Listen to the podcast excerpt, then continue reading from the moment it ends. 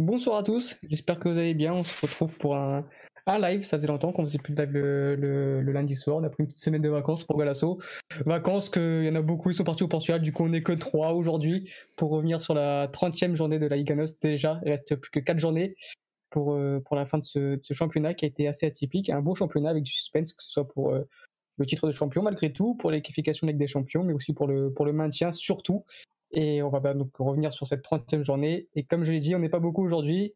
Les autres sont en vacances. Donc, euh, comment ça va ceux qui sont restés ici en France euh, Mathieu et Kevin, comment allez-vous euh, Mathieu, pour commencer? Bonsoir Alex, bonsoir à tous nos auditeurs. Bah, moi ça va très bien. Je ne dis pas bonsoir à tous ceux qui, qui nous narguent depuis une semaine et qui sont au Portugal ah aujourd'hui. Mais, mais, très, très, un grand plaisir toujours d'être avec vous.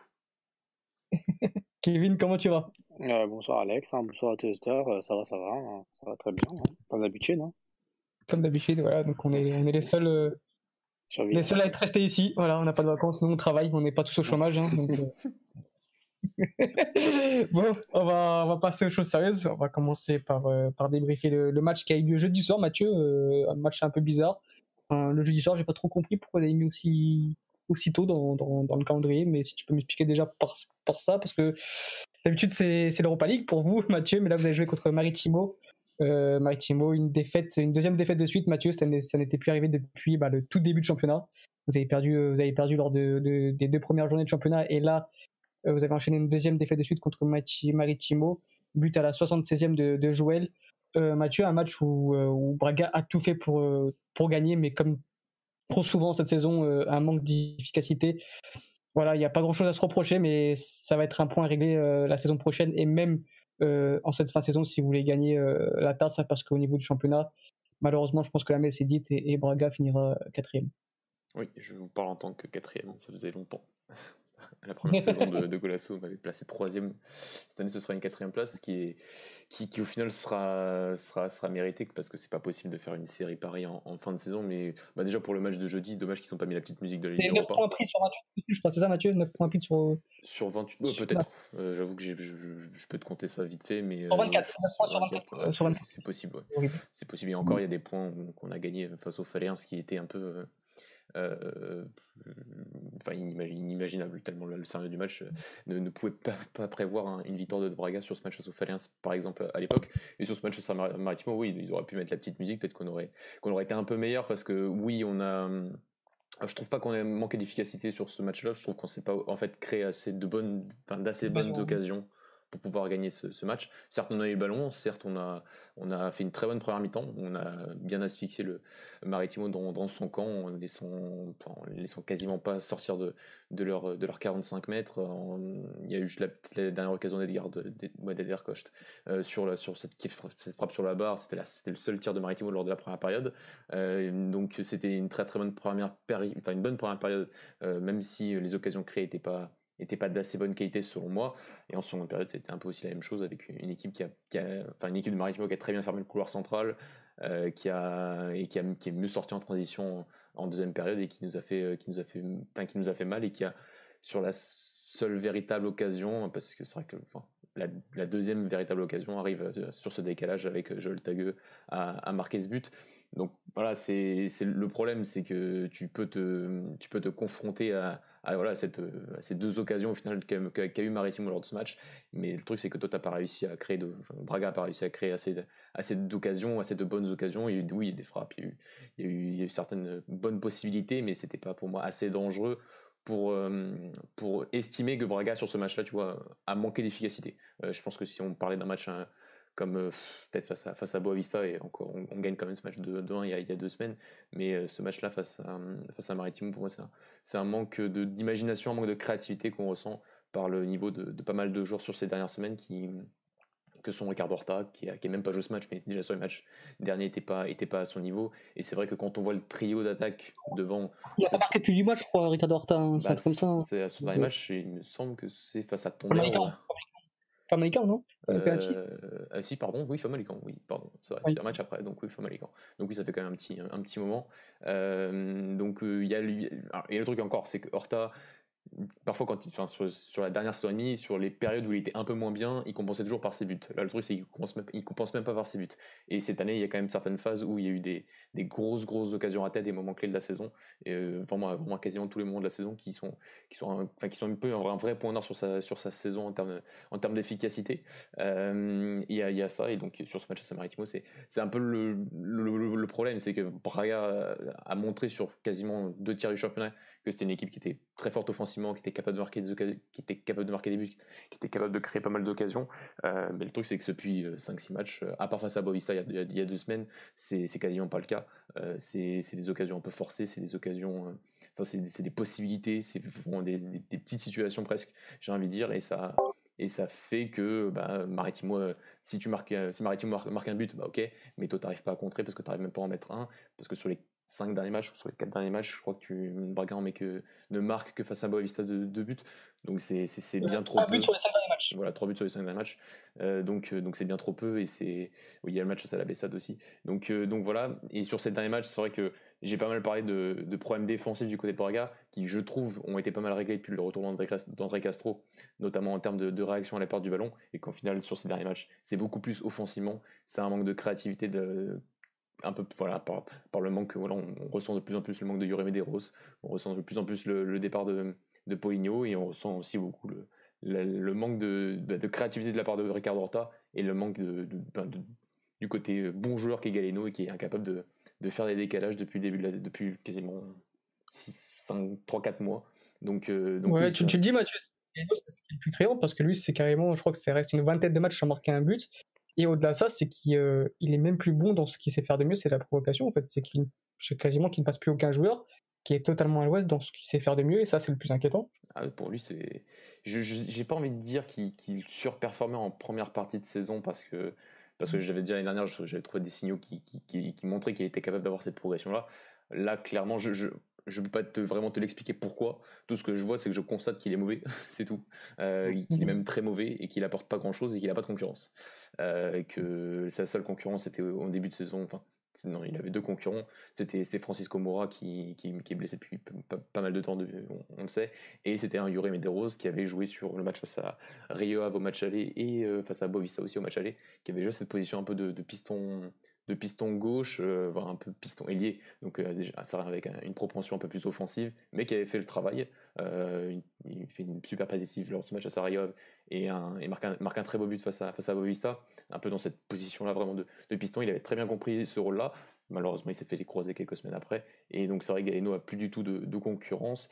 C'est vrai que je trouve un peu bizarre que Carvalhal n'ait pas essayé de, peut-être le, seul point noir ces dernières semaines, c'est de ne pas avoir essayé un peu mettre Nuno Sequeira à ce poste-là. C'est vrai qu'il fait beaucoup de bien défensivement depuis qu'il est là, parce que ça veut dire que ça impliquerait qu'on ait un Miguel Borra, euh, pardon, un Christian Borra, qui soit à côté de soit de Raúl Silva, soit de Rolando, soit de Tormena. Et là, c'est vrai que ce serait, très compliqué défensivement. Déjà que ça allait, un peu aussi, ça allait arrêter un peu sur les dernières semaines. Donc euh, peut-être, ça la raison, mais le seul joueur qui pourrait un peu euh, remplacer Galeno, c'est Nuno et, et Carvalho veut pas, veut qu'il joue à ce poste. Donc, euh, donc euh, c'est peut-être un enchaînement de matchs, un peu de fatigue, enfin beaucoup de fatigue peut-être. C'est les explications qu'on peut avoir de l'extérieur, mais sinon à part ça, c'est c'est oui, c'est lui et Ricardo Horta, c'est les deux grosses déceptions de cette deuxième partie de saison, et ça se ressent forcément sur, sur les résultats de Braga sur ces dernières semaines. Tu as dit Mathieu, c'est c'est dommage de, de, finir comme ça on se dit que du coup, pour la troisième place, c'est fini et qu'il reste du coup un objectif à aller chercher absolument pour, j'ai pas envie de dire sauver cette saison parce que mine de rien, elle reste quand même de très bonnes, de très bonnes factures, surtout la première partie de saison et même un peu le, début de la deuxième. Mais on va dire que sans, sans titre, sans cette victoire au bout contre Benfica euh, à Tars, ça c'est, je sais pas, ça a lieu quand, j'ai plus la date en tête. Le 23 mai. Euh, dire que combien, combien Dans 20 jours, le 23 mai. Voilà, donc ce serait quand même pour, au vu de ce qu'a réalisé comme Braga sur, euh, on va dire, trois quarts de la saison, euh, mérité pour ce club-là qui quand même mérite au moins de gagner un titre sur, euh, sur cette fin de saison. Et s'il n'y a pas de titre, le bilan sera du coup un peu plus, un peu plus noir, on va dire, un peu plus sombre sur, sur le bilan de la saison. Mathieu, qu'est-ce que tu en penses? Oui, je, suis d'accord avec toi. Après, je peux pas, comment dire, je peux pas. ça, dépendra aussi du match, mais je peux pas te, je peux pas obliger l'équipe à gagner ce match. On va affronter Béfica, on va affronter une équipe qui elle aussi a besoin au moins de gagner ce titre pour un peu sauver sa saison. Donc euh, voilà, après je trouve que oui, Béfica sauvera un peu sa saison. Je trouve pas que Braga sauvera sa saison avec cette Coupe du Portugal, même si elle sera d'un bonheur immense comme la première, enfin comme la première, comme celle qu'on a vécue en 2016. Et, euh, et ça, ce sera, c'est évident.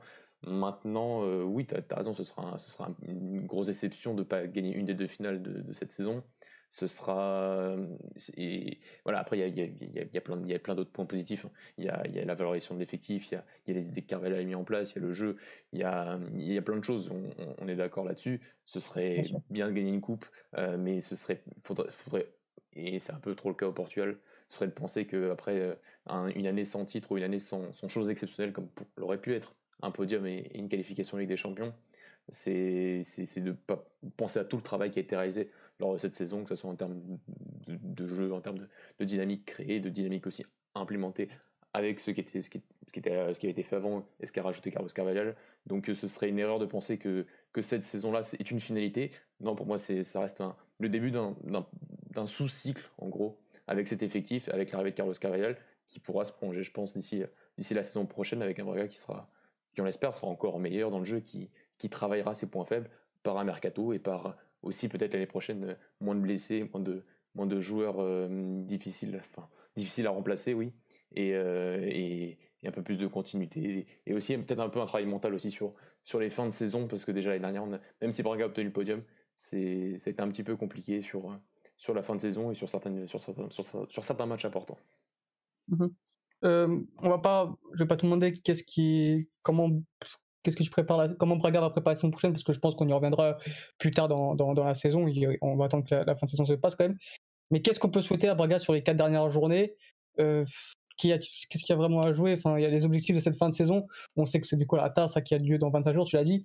Mais là pour le championnat est-ce que c'est c'est de, finir la saison du mieux possible? Ou on prépare déjà un peu la saison prochaine en, intégrant je sais pas quelques jeunes joueurs ou euh, ou je sais pas, ou préparer. Comment tu vois, comment tu vois cette fin de saison, Mathieu, surtout en championnat du coup?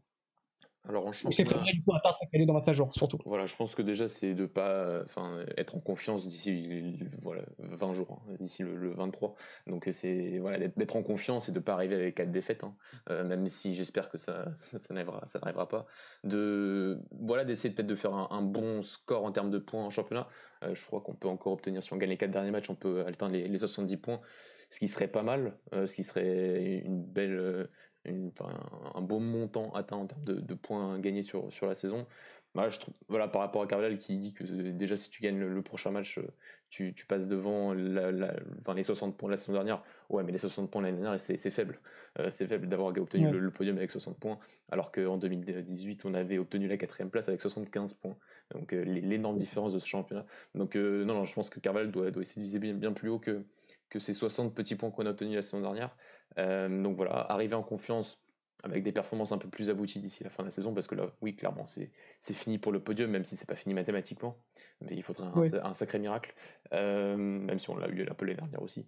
Mais euh, voilà, et arriver comme ça. Et pour les jeunes, je, te dirais bien oui, mais il y en a certains qui jouent actuellement la phase de, la phase de de, de, montée en deuxième division avec l'équipe B, et on sait que si un joueur joue en, un match en équipe A, il peut plus rejoindre l'équipe B cette saison quand l'équipe B est en troisième division. Donc euh, même pour certains joueurs, peut-être revoir un Rodrigo Gomez, oui je, suis d'accord avec toi, mais pour d'autres joueurs qui évoluent actuellement en équipe B et qui sont performants, je pense que c'est impossible d'ici la fin de la saison, vu euh, les échéances qu'ils ont dans leurs compétitions respectives. Ok, Mathieu, est-ce que tu as quelque chose d'autre à rajouter sur euh, Braga ou du coup on peut passer au match suivant et notamment du coup Benfica contre ou plutôt Tondela contre Benfica? On peut passer à Tondela Béfica si tu veux. On va donc passer à, à Tondela Béfica. Euh, Tondela qui, a, qui est donc c'est ou plutôt Béfica. Ça dépend dans quel, dans quel côté on se tourne, mais on va dire que Benfica a gagné 2-0 contre Tondela. Benfica qui, euh, qui, qui fait quand même un, assez bon match, surtout euh, qui, s'arrête un peu de jouer après le deuxième but, mais qui, euh, qui au début de match fait vraiment une grosse entame de, de, de match avec un Everton qui, qui fait peut-être là son, meilleur match de la saison avec euh, celui de Famalicão en début de saison. Euh, donc voilà, c'était un, bon Benfica. Je ne sais pas si vous avez regardé les matchs les garçons, mais voilà, un Benfica qui gagne 2-0 et qui se prépare au mieux pour le, le, Classico, le gros match qui aura lieu qui aura lieu jeudi, et c'est surtout là qu'on peut déjà évoquer aussi avec euh, Kevin. Le match un peu de la peur ou euh, le malheur au perdant, c'est-à-dire que bah, celui qui, qui perdra ce match-là, surtout Benfica peut dire au revoir du coup à, la deuxième place. Tout d'abord revenir sur ce match contre là, les garçons, et ensuite parler du, évidemment du gros match qui, aura lieu jeudi soir à 19h30, horaire et, jour particulier. On ne comprend toujours pas cette décision de la Ligue. Mais bon, c'est pas une fois n'est pas coutume, donc euh, voilà, les garçons, je vous laisse la parole sur euh, sur Béfica Tondela, Tondela et ensuite sur le Classico qui aura lieu jeudi prochain. Tu peux passer directement au Classico. J'ai vu, le match, mais Je, sais pas si Kevin a vu le match, mais moi j'ai pas vu le match. Moi j'ai vu la deuxième mi-temps, mais du coup c'est pas un peu, c'est pas très révélateur de du match de Benfica en tout cas, parce que la deuxième mi-temps, bah, il y avait pas grand chose, mais même si j'ai trouvé que Tondela, euh, ça joue bien au, foot, en tout cas. franchement, euh, c'est une belle équipe. Ça joue bien, ça, essaie de ressortir propre, euh, ça balance pas. C'est vraiment, il y a des très bons joueurs dans cette équipe. Mhm. donc, je pense que, je pense que par, par rapport à leur début de saison, on les voyait pas, on s'attendait pas à ce qu'ils produisent ce jeu-là et, qui finissent dans les dans les relégables. Bah là, mhm. ils, prouvent tout le contraire parce qu'il y a des, vraiment des, des, très bons joueurs avec Mario Gonzalez là, ou, euh, ou encore au milieu de terrain là et je crois il y a un petit espagnol je sais plus comment il s'appelle aussi qui est pas mal ou il y a Rafael Barbosa aussi qui est bon donc ouais ouais et après Benfica ouais bah ils ont géré sur la deuxième temps que j'ai vu en tout cas ils ont géré le, score ils n'avaient pas besoin de faire plus en tout cas ils étaient solides défensivement donc euh, ça c'est toujours à souligner puisque vu le nombre de buts qu'ils encaissés euh, dans la première partie de saison et le Benfica de maintenant bah, comme on l'a rappelé dans les, différentes émissions qu'on a fait auparavant bah, c'est de plus en plus solide ils prennent moins de buts. Euh, Elton Late euh, fait vraiment du bien à cette défense aussi. Il est impeccable à chaque fois qu'il a s'employer, où il sauve deux trois arrêts là qui sont décisifs.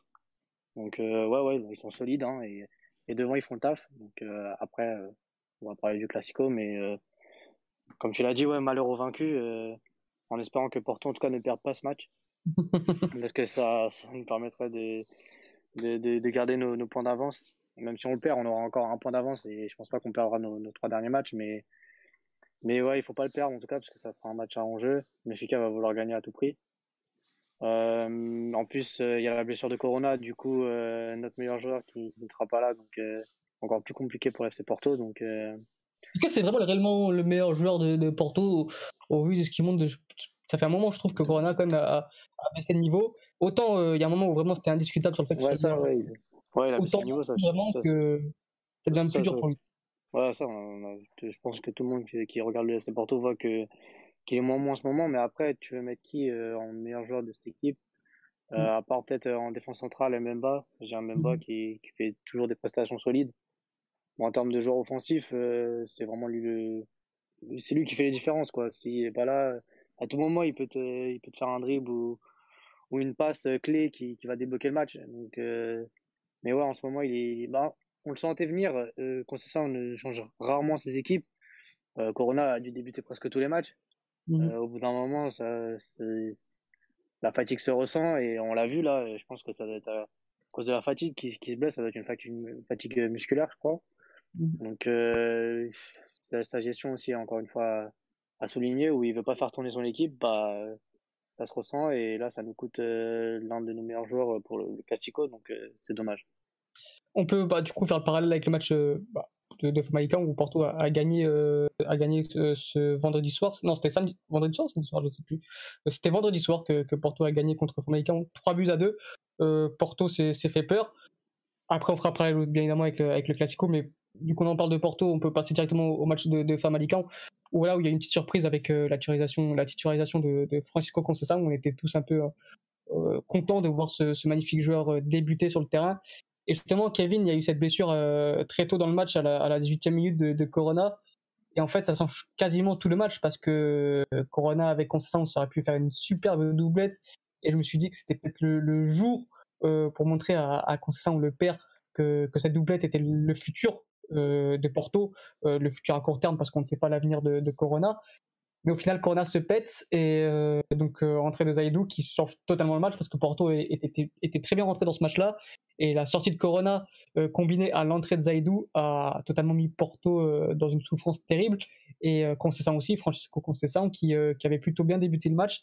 Et on a vu que bah, combiné avec Corona, c'était tout de suite plus compliqué de combiner avec avec Manafa et du coup ça a fait qu'il a, a, fait une mauvaise première mi-temps on va dire que c'était pas une mi-temps qui lui a fait gagner des points et du coup bah Concession le perd le sort comme d'habitude quand ça se passe mal.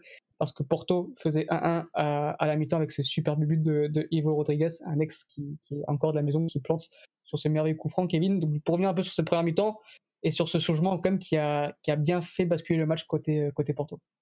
Mmh, bah, je pense que tu as été super complet parce qu'en vrai, c'est, c'est tout ce que j'allais dire parce que franchement, euh, on l'a vu, bah, pour 20 premières minutes euh, où il y avait Corona avant qu'il se blesse, bah, on pratiquait un beau football. Euh, franchement, c'était, c'était 20 minutes de plaisir on, où ça redoublait les passes, euh, ça jouait entre les lignes. Euh. franchement, on jouait bien au foot et, et ça combinait bien, ouais, comme tu l'as dit, avec Concession et, Corona sur le côté droit. On voyait dans les petits espaces, ils étaient à l'aide techniquement, ils pouvaient faire combiner, etc. Et, et en plus, ça résulte aussi par le, par le but. Le but, il vient du côté droit. C'est Otavio qui fait un centre après une, je crois, après une combinaison sur le côté droit. Otavio la récupère et, et met un super ballon à Taremi qui la remet parfaitement à, à Tony Martinez. Euh, donc ouais, ça nous a fait mal, surtout qu'après l'entrée de Zaidou, bah, il n'y a rien à signaler. bon, euh, le match, il, il est devenu tout de suite moins intéressant. Euh, à chaque fois que la balle arrivait sur Zaidou, bah, voilà, c'était soit passe en arrière, soit perte de balle, soit il savait pas trop quoi faire avec le ballon. Donc c'était un peu plus compliqué. Manafa qui est passé à droite, qui, qui fait pas aussi un super match. Euh, tout de suite plus compliqué quand tu as des latéraux qui sont pas bons. Et quand tu veux faire du jeu, bah c'est plus compliqué. Et, et voilà, du coup après il n'y a pas grand chose à dire sur le match, euh, à part que Tony Martinez gagne de plus en plus de points sur euh, cette équipe. Mmh euh, Deux matchs, de deux buts. Euh, non, deux matchs et un but plutôt, et un but refusé pour, pour hors-jeu, mais un penalty provoqué lors du, du dernier match. Et, et, j'ai trouvé aussi cette doublette en attaque, Martinez-Taremi, euh, mhm. très très intéressante. Ça, manque un peu de profondeur, mais vraiment les deux se complètent bien. C'est vrai que ça manque un peu de profondeur, je trouve, mais Tony Martinez apporte vraiment quelque chose que que n'apporte pas Tarimi et, vraiment il a une puissance et, vraiment une efficacité dans le jeu. Il fait mal en fait, il fait vraiment mal aux défenseurs et c'est vrai que cette doublette peut, peut, peut, faire du bien au Porto même si ça manque un peu de profondeur ensuite devant. Ouais, c'est ça, c'est ça, un peu, ça manque un peu de profondeur mais ils savent combiner entre eux. Euh, ils arrivent à, se trouver l'un et l'autre. Le premier but, c'est exactement ça. On voit toute l'intelligence de, de Taremi, qui est pas mmh. vraiment un buteur buteur, il peut même jouer 9,5 je trouve. Bah, mmh. sur l'action, il a bien montré euh, l'intelligence de, de la remettre dans l'axe pour euh, Martinez, qui finit parfaitement. Euh, comme tu l'as dit, après, il y a ça manque de profondeur, mais, mais Martinez a plus ce côté buteur que, que Taremi, je trouve encore, encore plus. C'est le mec qui va être dans la surface, à n'importe quel ballon, il va se jeter dessus pour, pour la mettre. Et c'est ce qui nous manque un peu, manquait un peu dans, dans cette équipe. Parce qu'on avait que Marega et, et Taremi, et quand Taremi plante pas, bah, Marega bah, va pas planter. Du coup, ça fait, ça fait moins de possibilités de marquer. Et, et on joue moins au foot parce qu'avec Mario, on va devoir la, la, mettre devant et chercher la profondeur. Euh, ce qui ce qu'on pouvait pas faire sur ce match. Et, et on l'a vu, ça, franchement, ils sont bien trouvés et c'était intéressant. Et, et le but de Grujic aussi à signaler qui, encore une fois, euh, marque des points et qui, qui est vraiment euh, très bon sur cette fin de saison. Euh, J'espère le garder, mais bon, il a un prix quand même assez cher. J'espère qu'on va essayer de négocier un peu moins, sinon euh, on va devoir le laisser partir, hein, parce que je trouve après ça fait ça fait un peu trop. Euh... Ça c'est un joueur de qualité, mais franchement je pense qu'on peut trouver. on peut trouver mieux, je pense, pour ce prix-là. Bien sûr. Donc euh, voilà. Mathieu, petite petit point tactique avec toi sur bah, justement l'entrée de Zaidou et, et, et, le décalage aussi de Manafa à droite. On a vu que ça a totalement bouleversé le jeu du FC Porto.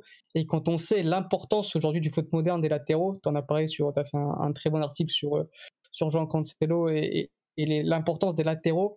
Quand on voit qu'aujourd'hui que, les équipes relancent de moins en moins avec les latéraux, et quand on voit Porto essayer de toucher Zaidou et que ça fait quasiment une balle perdue sur deux, on se dit quand même que ça va être très compliqué pour, pour ce club-là s'il veut vraiment, vraiment évoluer dans, dans, le foot européen de garder euh, de tels latéraux pour, pour la saison prochaine. Mathieu, première question sur ça, c'est comment modifier ça euh, Parce qu'on on sent qu'avec Concession, ça sera Manafa Zaidou euh, pendant encore très longtemps s'il reste là. Et ensuite, sur revenir sur cette doublette euh, Martinez qui vraiment qui apporte euh, des choses, des choses vraiment intéressantes côté Porto. Et même sans cette profondeur-là, on voit que bah, Porto peut jouer au foot sans Mariga. Alors sur la première partie de ta question, c'est une bonne question sur les latéraux, parce que c'est vrai que enfin, la, solution c'est changer de latéraux, d'en acheter d'autres. Euh, parce que ça, c'est. Bah, facile, il y en a un, merci Kevin, euh, qui euh, lui apporterait déjà beaucoup, beaucoup, beaucoup plus que ce que Porto a actuellement en termes de profil, en termes de, de qualité intrinsèque, technique, de vision de jeu, même sur un côté. Parce que voilà, comme, tu as dit, c'est important aujourd'hui que, que tous les joueurs, même les latéraux, qui étaient un peu considérés à une époque voilà, comme, des, comme des joueurs un peu très automatiques, qui savaient à peu près exactement quoi faire à quasiment tous les moments du match et, et manquaient peut-être parfois, enfin, on demandait peut-être pas trop de phases de créativité pour les latéraux, ce qui n'est plus le cas aujourd'hui. C'est vrai que notre latéral droit, João Cancelo, est en train de démontrer cela parfaitement aux yeux du monde entier sur cette saison et sur les saisons d'avant déjà, je trouve, euh, mais euh, encore plus une plus grande mesure avec Guardiola du côté de City. Et il y en a un, oui, qui se rapproche beaucoup de, peut-être pas de Cancelo parce qu'ils ont des caractéristiques similaires mais aussi différentes, mais c'est un, Thomas Esteves qui apporterait déjà dans cette, déjà en, dans cette phase de construction euh, beaucoup plus et, euh, et, qui permettrait de surpasser les pressings depuis le côté aussi, même si euh, tu as beaucoup plus as, beaucoup, as beaucoup de façons de surpasser un, pressing et sur les côtés parfois ça, ça peut aider d'attirer d'un côté et de libérer l'espace que ce soit à l'intérieur que ce soit à l'opposé grâce à un, latéral qui est, qui est, fort techniquement, qui sait faire ce crochet intérieur, qui sait quand il peut accélérer, quand il peut, quand il peut, quand il doit parfois revenir l'arrière, vers l'arrière, certes, mais aussi quand il est capable d'attaquer l'espace. Et Porto n'a pas ces joueurs-là. Euh, alors il faut trouver d'autres mécanismes pour pouvoir euh, faire en sorte qu'ils servent à quelque chose quand même. Euh, même si on se moque beaucoup de lui, mais je trouve que oui, Manafa fait pas une mauvaise saison. même si pour moi ça reste toujours pas un, défenseur droit qui doit qui, enfin, qui mérite d'être l'arrière droit du, FC Porto. Tout comme Zaidou n'en parlons même pas et Nanou n'en parlons encore même pas. Donc ça fait ça fait beaucoup. Et surtout en termes de profil, tu n'as vraiment pas beaucoup de différence. Franchement, le, choix Nanou plus que Thomas Esteves reste incompréhensible, voire honteux à l'été dernier du côté de Porto parce que parce que, parce que je vois pas qu'est-ce que Nanou t'a apporté plus en étant remplaçant de, de Malafa cette saison. bon, c'est un autre débat. Et en plus, euh, voilà, On me dit sur le chat que je vous trouve un peu dur avec Zaidou, il y en a eu des pires. Mais c'est en fait, c'est vraiment le débat. L'exigence. Quand tu as FC Porto, quand tu es le FC Porto double vainqueur avec des champions, je ne comprends pas comment tu ne peux pas être dur avec, dur avec Zaidou. il peut, ça peut être un très beau joueur. Moi, j'avais fait le parallèle avec, euh, avec Sissoko. Ça peut devenir un Sissoko.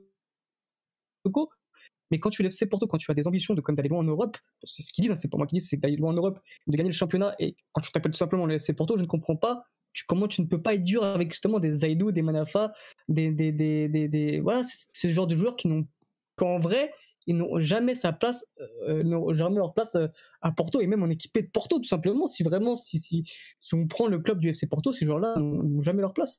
Bah, surtout que tu le vois, l'exigence du haut niveau. C'est euh, ça. la double, la, double confrontation face à Chelsea. Tu vois celui-là qui est en dessous, bah il y avait Zaidou dedans. Hein. je suis désolé, mais dans l'exigence du haut niveau, tu vois bien que Zaidou n'était pas au niveau pour un, pour, pour un club qui joue l'Europe. Ça peut le devenir, ça peut devenir un bon joueur. On, dit pas l'inverse. Il a progressé depuis le début de saison en plus. Il a progressé. Mais je pense qu'il est, limité au niveau potentiel. Et je pense mhm. qu'il n'a pas vraiment une marge de progression si énorme que ça, puisque déjà techniquement, bah, il lui manque beaucoup de choses. Mhm, mhm. Après, sur les qualités physiques et athlétiques, ça, on n'a rien à dire. Et même au niveau défensif, je pense qu'il peut encore plus s'améliorer, mais il est, bon aussi au niveau défensif. Mais dans un latéral, euh, dans, surtout dans un, une équipe euh, du FC Porto, où tu dois faire le jeu, tu dois avoir des latéraux offensifs qui doivent centrer ou autre, bah Zadou ne sait pas faire ça. Il, je pense que Zadou ne sait pas centrer. Déjà. Et je dis avec l'argument, ouais, il y a eu des pires, donc on peut se contenter de ça. Non, c'est pas. à gauche, il y a eu des pires à Porto. Depuis que je regarde le FC Porto, je suis pas sûr d'en avoir enfin, des titulaires pires que lui ah oui, des t-shirts non, je, je, crois, je, crois, pas, parce qu'on a beaucoup critiqué à un moment, je crois, Layoun, si Kevin peut La deuxième saison de Layoun. Ça dépend, ouais, voilà, ça dépend. La il a fait une bonne saison et une autre mauvaise. Voilà, mais euh, je suis désolé, sa deuxième mauvaise saison, elle est pour moi supérieure à celle de Zaidou. Donc euh, voilà, ça c'est un, débat. Mais je suis, c'est un peu avec le débat aussi qu'on a avec Maraga du côté de Porto. C'est, euh, enfin, et encore qu'on a eu un moment, parce qu'aujourd'hui, je pense que c'est définitif, hein, ce que, ce que mm. n'apporte pas du tout Mariga à cette équipe, malgré, euh, malgré l'amour qu'a Sergio Conceição pour lui. Euh, donc, euh, sur, je reviens sur les latéraux, oui, je, suis d'accord avec toi, Alex. Zaidou. après, sur les qualités défensives, comme il a joué défense en centrale à Mirandel, tu vois, je, trouve que défensivement, oui, il a progressé depuis le début de la saison et je pense qu'il était réceptif par rapport à ça et par rapport à ce que, que voulait faire de lui. mais offensivement, enfin, dans plein de choses, que ce soit en termes de construction, parce que c'est des trucs, voilà, on parle de la construction depuis tout à l'heure, c'est des trucs qu'on remarque pas aujourd'hui directement pour un latéral et quand tu es sous pression et que tu as, un, et que as un latéral qui est capable de faire ça, et il y en a un qui est capable de le faire à Vargas, notamment Ricardo Esgaio qui le fait depuis le début de la saison de, de, très belle manière, je trouve, quand il est mis sous pression dans les quelques matchs où il a été, notamment face à Porto en, demi-finale de Coupe du Portugal retour, euh, et, où il se remet sur son pied gauche, et il trouve des, passes intérieures que, que, que n'aurait jamais trouvé il y a quelques années. Bah, c'est des trucs pour un latéral qui, qui, sont super importants dans le football d'aujourd'hui, et c'est ce que Zaidou et Malafa du côté de Porto n'arrivent pas, du tout, pas du tout à t'apporter. Donc euh, je suis, oui, je suis entièrement d'accord avec toi que, que, que le seul. en plus, sur ces points-là, je vois, vois aucune marge de progression, à part de trouver d'autres mécanismes et, et d'avoir aussi peut-être même des, des, relayeurs, enfin des milieux de terrain dans le double pivot qui soient, qui soient aussi en termes de construction, en termes de résistance à la pression, euh, meilleur que, que ce qu'on a actuellement du côté du, du FC Porto. Euh, donc, euh, pour essayer peut-être un peu mettre encore en valeur Manafa, parce que j'ai dire j'ai encore un peu d'espoir pour Manafa, parce que c'est vrai que quand il est dans sa capacité à dribbler, enfin d'accélérer et d'attaquer l'espace quand il a quand il a en gros quand il a vraiment de l'espace tout droit il est, il est difficile à arrêter. Zaidou j'ai très peu d'espoir. Enfin je trouve que que ça se voit depuis le début de la saison je, je, je, suis plus optimiste avec Manafa qu'avec Zaidou s'il faut vraiment choisir un des deux. Ah, moi été assez optimiste. Euh, moi j'ai je lui ai laissé assez de temps et je trouve que non, je trouve qu'il a, il a plus il a plus de marge de progression là. Franchement, en fait, niveau, niveau Q-foot, il, il, est trop limité. Il est trop limité au niveau Q-foot. C'est quand tu c'est trop dur à travailler. Quand tu essaies de ressortir par l'arrière et que tu essaies de toucher très tôt dans ta première phase de construction des joueurs comme Manafa et Zaidou, tu vois que c'est flagrant. Si tu dis, mais aujourd'hui, dans le foot moderne, les latéraux, et d'ailleurs, Victor Pereira l'explique super bien, je vais pas revenir dessus sur ce qu'il a dit euh, dans l'interview euh, au Canal 11, où il explique qu'aujourd'hui, un, latéral, tu, vois sa marge de progression et surtout sa capacité à être euh, un joueur top sur sa façon dont, il contrôle le ballon et il se, sort des zones de pression. Et ça, ni Madafa ni Zaidou ne, sont capables de faire, et, ça va être problématique pour FC Porto dans les saisons à venir. Et Mathieu, je voulais te relancer du coup sur, ce débat entre, enfin sur, la question entre la doublette Taremi Martinez, qui euh, même si ça semble être problématique au niveau de la profondeur, on a vu quand même sur le match de, de, contre Famalicão, qui reste comme une belle équipe, que bah il y a quand même une, entente et euh, une possible doublette à, à qui a une grosse marge de progression dans, l'avenir du FC Porto. je suis, d'accord. Bah déjà, juste revenir sur la question des, enfin, des latéraux, mais juste sur le fait que certains joueurs, enfin, pas que certains joueurs, mais euh, quand, enfin, on voit la qualité d'un joueur euh, à la façon dont il résiste à la pression à la façon où, comment, il, euh, comment les décisions qu'il prend quand il a des, quand il a moins de temps et quand il a des espaces réduits. Et là, on a parlé des latéraux, mais en réalité, je trouve que ça s'applique un peu à tous les joueurs et que qu'on voit vraiment la qualité des joueurs quand ils sont sous cette pression et quand ils sont dans ces espaces réduits et de savoir comment ils sont capables de résoudre ces problèmes-là. Et, donc, latéraux encore plus aujourd'hui, je trouve que ça, met encore en évidence qu'ils doivent être tout aussi complets que les autres, les autres joueurs. Et sur la doublette Taremi, euh, Taremi Tony Martinez, bah déjà, je trouve déjà, le FC Porto en Liga Noche a, pas tant de matchs que ça, tu vois, à utiliser la profondeur. Il y a des matchs où vraiment il n'y a pas de profondeur. Euh, je dis pas que c'était le cas face à Famalicão, mais sur certains, enfin, il y a pas mal de matchs où il y en a très peu, où il faut un peu une passe hyper précise, comme l'a fait Pep face à, sur Tony Martinez d'ailleurs, face à Ponder, où il faut un truc, enfin, il faut une passe euh, euh, géniale et un contrôle parfait pour réussir à, à, utiliser la profondeur sur certains stades, dans certains stades, et face à certaines équipes qui, généralement Portugal, quand elles défendent bas, bon, à moins d'une énorme erreur individuelle, te laisse très peu de profondeur. Donc, c'est vrai que le duo Tony Martinez, déjà, qui est un meilleur joueur que Mariga techniquement, qui est un meilleur joueur à peu près dans, quasiment tous les compartiments du jeu.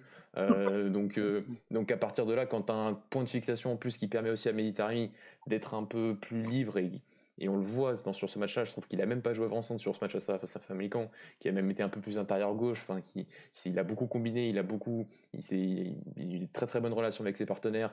Euh, il, y a, certaines passes qui sont sur ce match-là qui, sont, vraiment excellentes pour, pour un soi-disant buteur. Donc je vois, est-ce que je, reviens hum, par rapport à ce qu'a dit Kevin, c'est plus un attaquant qu'un avant-centre aujourd'hui. Déjà l'année dernière avec, euh, avec Rioff, dans le Rioff de, Carlos Carvalhal, c'est déjà un joueur qui était qui se mettait très bien en relation avec Lucas Piazzone, avec Nuno Santos, et, qui arrivait à faire ses décrochages et qui arrivait à, créer aussi plus, euh, autant que finir, parce que l'année dernière, il avait aussi marqué beaucoup de buts, et il en a marqué aussi cette saison avec le FC Porto, mais c'est vrai que sur ces dernières semaines, il avait une grosse période de doute, avec énormément d'occasions ratées, et de grosses occasions, notamment celle face au Sporting euh, lors de la réception du, du, Sporting par le, par le FC Porto il y a quelques semaines.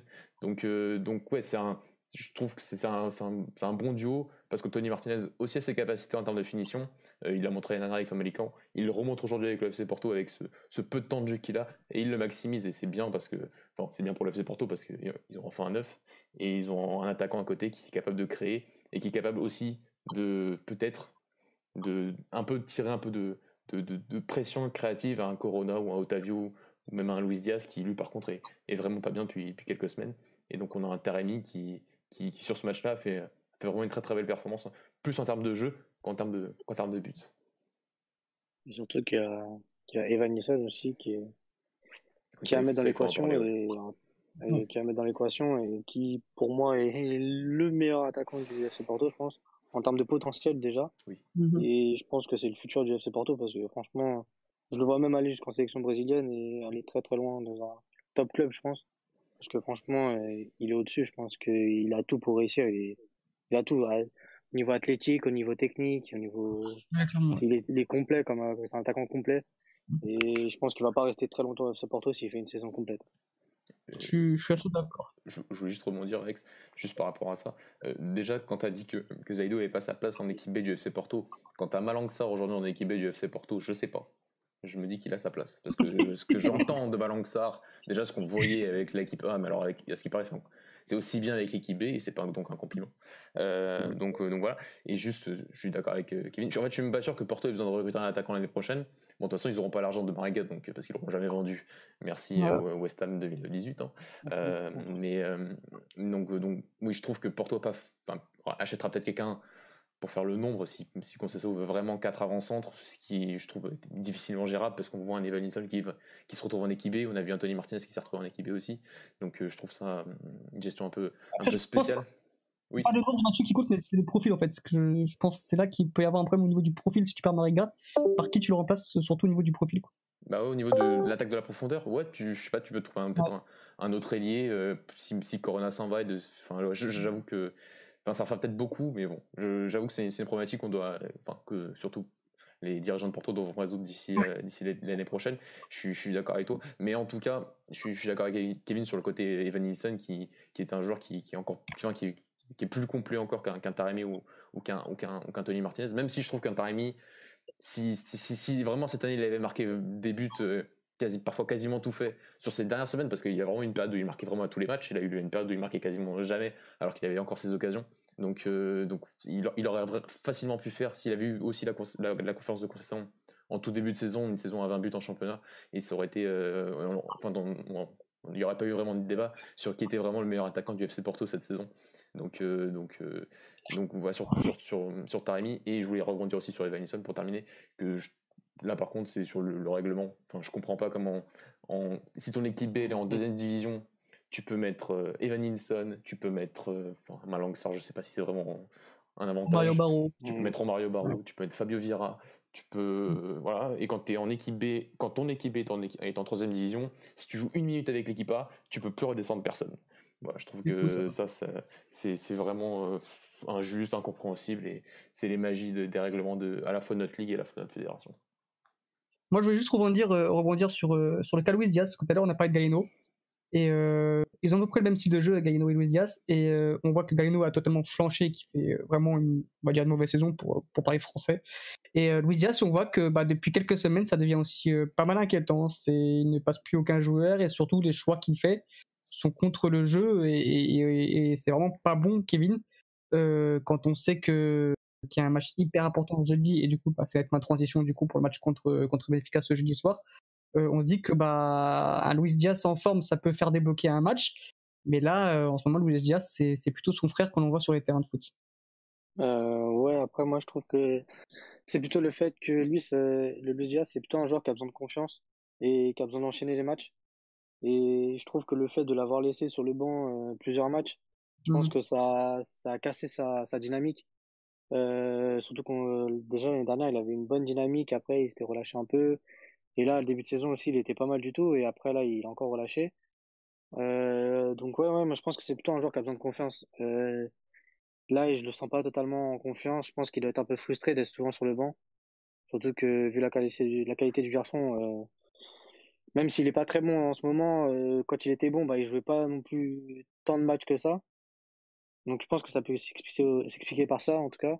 Et ouais, après quand même ça, ça reste un joueur quand même par rapport à Galeno, je pense c'est un peu plus technique quand même que, que Galeno sur, mmh sur en termes de, de dribble ça, il a une meilleure palette technique on va dire ou pour faire la différence. Mais ouais, c'est un peu inquiétant. J'espère que le match face à Benfica, il va le jouer à fond et qui, qui va être décisif en tout cas parce qu'on a besoin d'un Diaz à fond. Vu qu'il n'y aura pas Corona et ça sera un peu le seul ailier euh, euh, comment dire, euh, percutant sur le côté. Ouais, voilà, percutant sur le côté. Donc on s'attend à un gros match de sa part. Et, et voilà, tout ce que j'ai à dire sur Luis Diaz.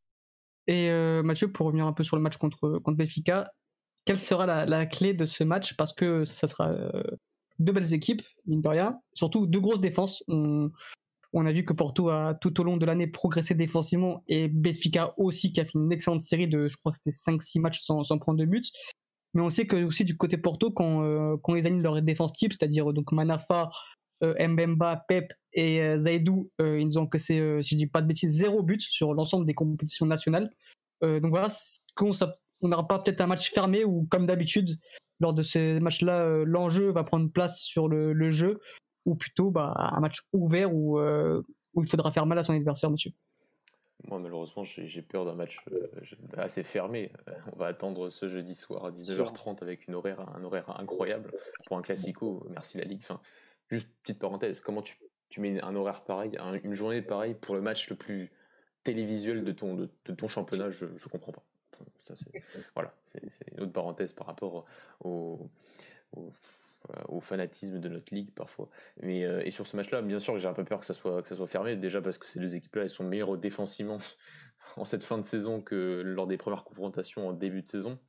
Euh, et qu'en début de saison, et que déjà les années précédentes, on voyait, on voyait des matchs beaucoup plus fermés. En plus de ça, il y a le côté que Porto n'a pas besoin de gagner ce match, en réalité. Euh, même si c'est à la loose et que c'est à Béfica, euh, sans supporter, voilà, bien sûr que c'est un, un, petit facteur, mais on voit dans toutes cette, saison, dans tous les championnats où il n'y a pas de supporters, que, que le côté domicile extérieur a, beaucoup moins d'impact. Et euh, donc, donc oui, je m'attends à un match fermé, je m'attends à, à, deux équipes qui vont, qui, vont peut-être un peu reproduire le match de, championnat surtout euh, où on aura un, but euh, un, but chacun ou deux buts chacun et déjà deux buts euh, de partout ce serait déjà ce serait déjà beaucoup parce que il y a un vrai enjeu du côté de Porto d'assurer à trois journées de la fin enfin quatre journées de la fin la, la, Ligue des Champions, enfin l'accès direct en, Ligue des Champions, et avec un match nul, c'est fini.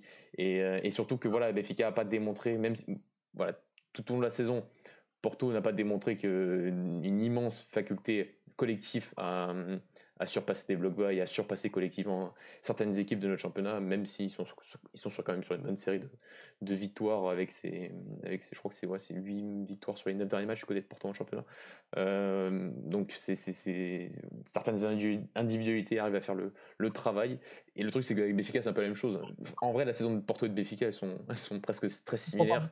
c'est, vraiment deux équipes qui ont eu du mal défensivement en début de saison, euh, qui ont commencé à s'améliorer au fur et à mesure de la saison, qui ont commencé à manquer d'occasions euh, et qui, avec par leurs individualités, ont réussi à, débloquer certains matchs euh, sans pour autant mettre des raclés, enfin, en mettant, je trouve, des scores, euh, enfin, des matchs où il y a eu des scores. il y a eu moins de matchs où il y a eu des scores pour Porto, pour Benfica et aussi pour le Sporting, on en reparlera cette saison que les années que les années précédentes.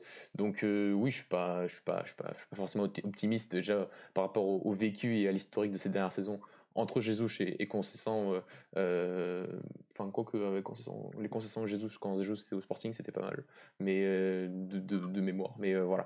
Donc, sur les matchs qu'on a eu cette saison, je suis pas, je suis pas forcément optimiste. Et il y a le côté voilà, que, Porto n'a besoin que d'un match nul pour être rejoint de la fin, avoir quasiment une autoroute pour, pour s'assurer la Ligue des Champions, n'est pas forcément glorieux pour Porto de seulement se satisfaire sur les trois dernières journées d'une place en Ligue des Champions et d'une deuxième place, mais c'est ce, que, c'est ce, que Porto a actuellement. Et, euh, et, une qualification en Ligue des Champions hein, reste, reste inestimable pour, pour un club portugais. Surtout que bah, en, cas de, en cas de victoire de, Benfica, ça accélérerait quasiment le, championnat parce que euh, Porto se retrouverait du coup aussi victoire de, du Sporting à 9 points euh, de, du Sporting et du coup à 3 journées de la fin, euh, le championnat serait quasiment dicté. Et, et voilà, et du coup, bah, c'est une bonne une transition pour, pour le match entre Sporting et National. un, match à, un match à la Sporting, de ce qu'on voit, de ce qu'on a vu toute la saison. Un Sporting qui a souffert contre, contre National, qui, euh, un match horrible, vraiment, je sais pas si vous l'avez regardé, c'était un match horrible à regarder, tout simplement, et je ne sais combien de fautes, je crois. Une vingtaine de fautes en 35 minutes, c'était horrible, vraiment, National, on ne sont pas venus à Lisbonne pour jouer au foot, ils sont venus pour casser, et d'ailleurs, il y a eu un carton rouge euh, à la 70e, si je dis pas de bêtises, qui a un peu plus ouvert le match, Dieu merci, mais euh, c'était vraiment horrible à voir, et encore une fois, c'est une mauvaise pub pour le championnat portugais. On sait qu'il y a eu un, gros débat entre tous les entraîneurs pour pour vraiment faire progresser le jeu au Portugal parce que c'est plus possible de, de, de, de, siffler toutes les 30 secondes. Mais là, c'était même pas de la faute du Sporting ou ni de l'arbitre. Ça a été de la faute du National qui, je pense, n'ont pas joué 30 secondes sans casser un joueur. C'était vraiment horrible à voir. Mais bref, le Sporting qui a réussi à s'imposer en toute fin de match, encore une fois, but de la tête d'un défenseur, encore une fois, mais cette fois-ci, c'était pas Coates. C'était le Marocain Fedal qui a, qui a permis de, de, faire souffler les supporters du Sporting. Et enfin, en toute fin de match, Jovan, qui a marqué euh, le but du 2-0 et qui a permis euh, du coup la victoire 2-0 du, Sporting. Un Jovan qui est encore décisif, les garçons, euh, qui marque son sixième, non, qui, je crois que c'est six buts en sortant du banc où il fait gagner six points, je sais plus, j'ai plus la stat exacte, mais vraiment un, sub, un remplaçant qui, qui, fait vraiment de bien au Sporting. Et on se pose un peu du question de son avenir. Est-ce qu'on a vu sur les journaux aujourd'hui qu'il y a une question de, de prolongation? Est-ce qu'il faut le prolonger ou bien est-ce qu'il faut le laisser partir? C'est un joueur quand même qui a, une bonne valeur marchande du côté de l'Angleterre. Donc euh, voilà, un peu revenir avec vous sur ce match du Sporting qui euh, semble se rapprocher de plus en plus du titre et enfin sur euh, ce, débat aussi avec Jovan pour savoir si que doivent faire les dirigeants de, que doivent faire les dirigeants du Sporting sur sur ce cas Jovan. Les garçons, je vous laisse la parole. moi, j'ai regardé le match, j'ai regardé la deuxième mi-temps. Et, heureusement. heureusement, mais j'ai regretté aussi parce que c'était pas vraiment du foot aussi. C'était un peu plus agréable à voir jouer après l'expulsion, mais sinon, euh, voilà quoi, c'était pas du très beau football non plus. Certes, euh, Sporting était un peu plus entreprenant, mais bon, ça c'était logique. Vu, vu, que National euh, voulait, était là que pour défendre et, voulait prendre que un point, mais n'a pas essayé de, de, marquer en tout cas. Et oui, encore un but dans les arrêts de jeu. moi, je crois que c'était les arrêts de jeu ou pas loin. Je, sais plus, je me souviens plus à combien de minutes. Et oui, c'est encore. Euh, 83e minute. Et c'est le 22e point gagné euh, après la 80e minute. C'est affolant. Ouais, ouais, ça. Euh, encore une force mentale euh, incroyable. Bah, de toute façon, on, le voyait venir. les matchs qu'ils avaient gagnés aussi auparavant, dans les dernières minutes, bah, ça montrait bien que c'était un peu aussi cette chance du champion. Mhm. où tout leur réussit en fin de match. mais après, en, même temps, ils font en sorte de provoquer cette chance. C'est mhm. pas, pas inné, c'est pas comme ça que, que la chance ça se provoque. Euh, surtout qu'en plus, euh, quand tu fais montrer, monter Feda et Coates en fin de match, bah, surtout que c'est des très bons joueurs de tête, bah, ça fait souvent la différence euh, dans, les derniers, dans, les, dans la surface de réparation. Donc, encore une victoire. Bah, le titre est un peu déjà dans leur poche, parce que je pense qu'ils perdront pas, de points, pas beaucoup de points en tout cas d'ici la fin de saison. et c'est, on va dire que c'est mérité en tout cas, parce que vu leur saison, ils n'ont pas perdu de, de, la saison pour l'instant.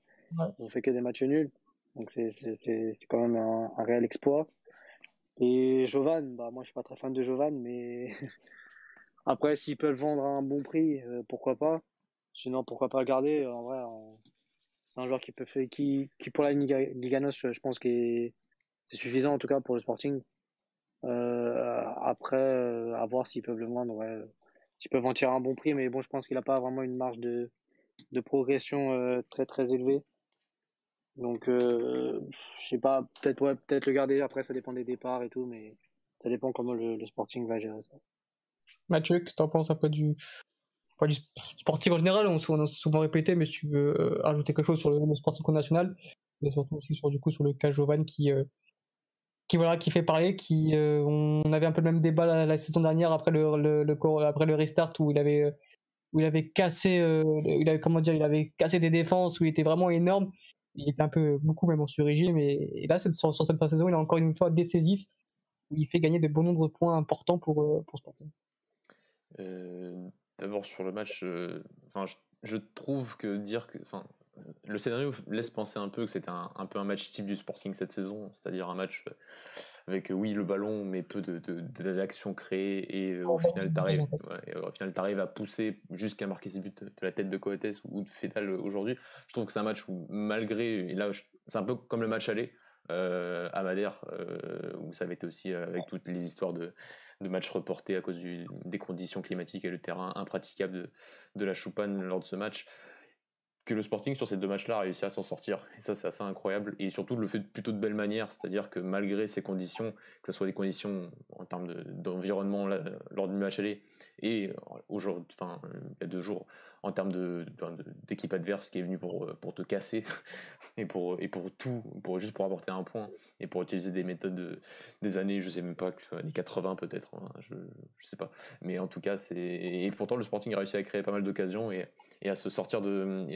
même si ça a mis du temps, je trouve que ça n'a pas été euh, le Sporting de ces dernières semaines qui a eu, euh, qui avait beaucoup plus de mal à, créer et à, tout simplement euh, ne, pas attendre ces, ces, fameuses 10 dernières, 15 dernières minutes pour, pour enfin marquer ce, but de la, de la, délivrance. Donc ça c'est sur le match et, je trouve que le, Sporting a fait souffrir ses supporters sur ce match-là, mais c'était quand même clairement mérité d'assez loin de, de, remporter les trois points euh, face au National. Euh, merci de ne pas avoir parlé du match face au Sporting entre Braga et le Sporting, c'est gentil. Parce que ça aussi, c'est. Je pense que voilà, il gagne, ce, il gagne, le, il gagne le, titre, il gagne le titre sur ce, sur ce match-là et sur le match nul après du, du FC Porto le, jour d'après.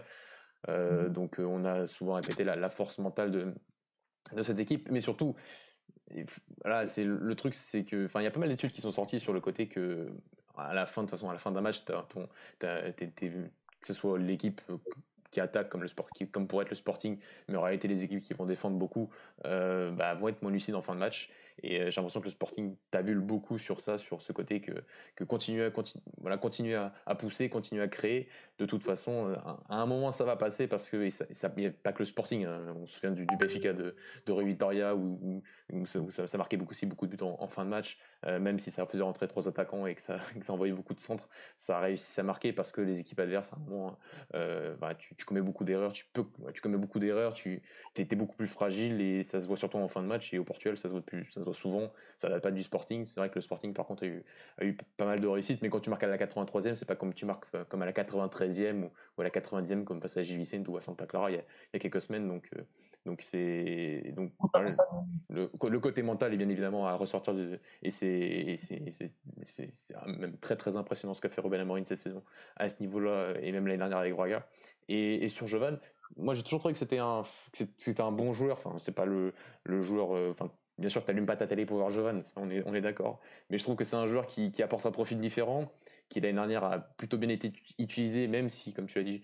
je trouvais qu'il était clairement sur régime. Oui, qu'il était un peu meilleur dans les espaces réduits et qui permettait de, ça lui permettait de rentrer un petit peu dans ce moule du, du, du 3-4-3 de Ruben Amorim en, faisant partie de, de ces dynamiques intérieures mais ça reste quand même pour moi un ailier, enfin un ailier, enfin un qui, qui, repique dans l'axe, mais qui a besoin d'espace, qui a besoin de provoquer, euh, mais qui a une petite palette technique qui est, qui, a, qui, est bon sur coup de pied et qui sur en fin de match, oui, où, où tu as, peut-être un peu plus d'espace, ou en tout cas as, tu, face à une équipe oui, qui est fatiguée, euh, bah, c'est peut-être un peu Luis Diaz du côté du FC Porto du début de saison, à, à, fatiguer encore plus ses défenses, à utiliser les, les faiblesses que les équipes adverses peuvent te laisser. Et donc il le fait bien, je trouve que je crois que en plus j'ai vu certaines de ses stats, je crois qu'il rentre pas tant que ça sur ces dernières sur ces derniers matchs. Mm-hmm. Euh, enfin, c'est pas le c'est pas le choix numéro un. Je pense que si Tabata était était, disponible, il aurait peut-être joué un peu avant. Là aussi, il, utilise un peu la, blessure de Thiago, Thomas pour le faire entrer. Donc, c'est été le pas été le remplaçant numéro un cette saison du côté du Sporting, ni même peut-être le numéro 2. Euh, et c'est peut-être un peu dommage, mais au final, pas tant que ça, parce que le Sporting a quand même réussi à gagner ses matchs. Même dans la difficulté, ils ont quand même réussi à gagner les matchs euh, en fin de rencontre. Donc, euh, Jovan n'a pas été le facteur X de tous les matchs, mais il a rapporté quelques points. Il a rapporté une finale de, de Coupe de la Ligue euh, face à Porto en janvier dernier. Donc euh, oui, il a été important sur certains moments de la saison, notamment face au National. Et c'est dire comment un peu tout le monde a été important du côté du Sporting cette saison. Et, voilà, donc, euh, donc pour l'année prochaine, je sais pas, parce que je trouve qu'il s'est pas assez valorisé, parce qu'il a tout simplement pas assez joué. Donc, donc tu vas, je pense, forcément retirer moins que ce que tu aurais retiré possiblement l'année dernière, si tu l'avais vendu. Donc voilà, mais cette année, voilà. Après, pour l'année prochaine, je pense toujours qu'il n'est pas forcément adapté aux idées, entre guillemets, entre les idées offensives qu'on a vues de Robin Amorim l'année dernière surtout, parce que cette année, enfin, j'ai pas, j'ai pas, j'ai pas vu grand chose offensivement, et, c'est un peu, ça se voit un peu aussi au rendement d'un Poligno qui était censé rentrer comme, enfin, qui était censé parfaitement s'intégrer à des dynamiques offensives du côté du Sporting et qu'on voit pas forcément parce que parce qu'en termes de création, en termes d'organisation offensive, c'est pas ça n'était pas le, point fort du Sporting cette saison. Mais le Sporting est champion et ça on peut pas le retirer. Enfin, il est presque champion. C'est clair, et justement, tu as souligné ce match contre Braga, donc on va parler, même si ça te fait mal, vite fait, hein, pour revenir sur cette, sur moi ça m'a choqué, quoi. Enfin, faire un tel match défensif à 10 contre 11, alors oui, c'était pas le, le, meilleur Braga, oui, Braga a, l'impression qu'il pouvait jouer euh, sans marquer, mais la prestation défensive de, de Sporting, il a, et aussi ce qu'a mis en place Robin Amorim, c'est-à-dire ces deux défenses, c'est deux, une ligne de 5 avec une ligne de 4 où tu as l'impression que c'était infranchissable simplement, avec des changements toujours bien sentis. Enfin, c'était vraiment, vraiment, c'était très beau à voir euh, en tant que spectateur du foot portugais. C'était un peu plus compliqué pour toi, Mathieu, mais vraiment, c'était vraiment une, grosse, grosse prestation mentale et défensive de la part du, Sporting qui s'était imposé 1-0 du coup contre Braga, qui était du coup troisième euh, du championnat, et, surtout à, avoir évolué pendant 75 euh, minutes, à même voir, ouais, 75 minutes à, 10 contre 11, gagner ce match-là, c'est quand même très très fort. Et comme tu as dit, Mathieu, c'est là où ils ont sûrement gagné ce titre-là. Oui, ils l'ont gagné sur ce match-là. Voilà, on aura des, des, prestations différentes. Je trouve que la prestation défensive du Sporting a rien de plus, entre guillemets, rien de plus normal. Euh, face à une équipe qui était à 10 contre 11 et qui savait qu'elle allait être dominée par Braga parce que Braga allait avoir le ballon et que mm, même face à un Porto, mm, on s'en souvient en, février dernier, Porto a eu des expulsés et Porto n'a pas eu le ballon face à Braga, sauf à un moment où concession on change Zaidou à la place de Luis Diaz, on s'en souvient de celle-là aussi. Et ça avait été ça, avait, ça avait fait ça avait causé le, 2 partout du, sûrement de Porto à Braga. Donc euh, voilà, je, il y a pas eu, ça, fait quand même un petit moment là, déjà fait une, petite semaine, donc c'est passé. J'étais pas pas mal, j'ai vraiment pas été d'accord avec certaines interprétations, euh, pas de la tienne, Alexandre, vraiment de ce qu'on a vu. Hein.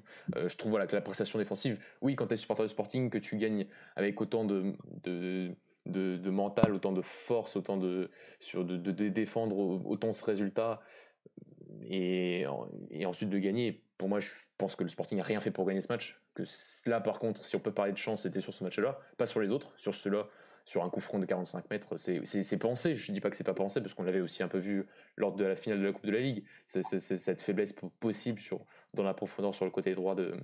Sur, le côté droit du Sporting et sur le côté gauche de Braga. Ça, je suis d'accord, mais sur tout le match, je pense que Braga a fait, déjà à 10, à 11 contre 11, déjà j'ai senti Braga bien meilleur, qui avait bien mieux préparé ce match, qui avait été euh, stratégiquement, euh, qui, avait, qui savait quoi faire, qui savait quoi faire défensivement avec ce bloc médian, qui savait quoi faire quand, Braga pouvait presser, qui, euh, qui, qui, s'est procuré des occasions, notamment celle de la Belle en tout début de match face à, face à Antonio Adan. Donc à 11 contre 11, je trouve que Braga avait déjà, était, déjà, déjà très bien rentré dans le match. Et à 10 contre 11, Braga n'a rien laissé au Sporting, aucune situation de transition quasiment.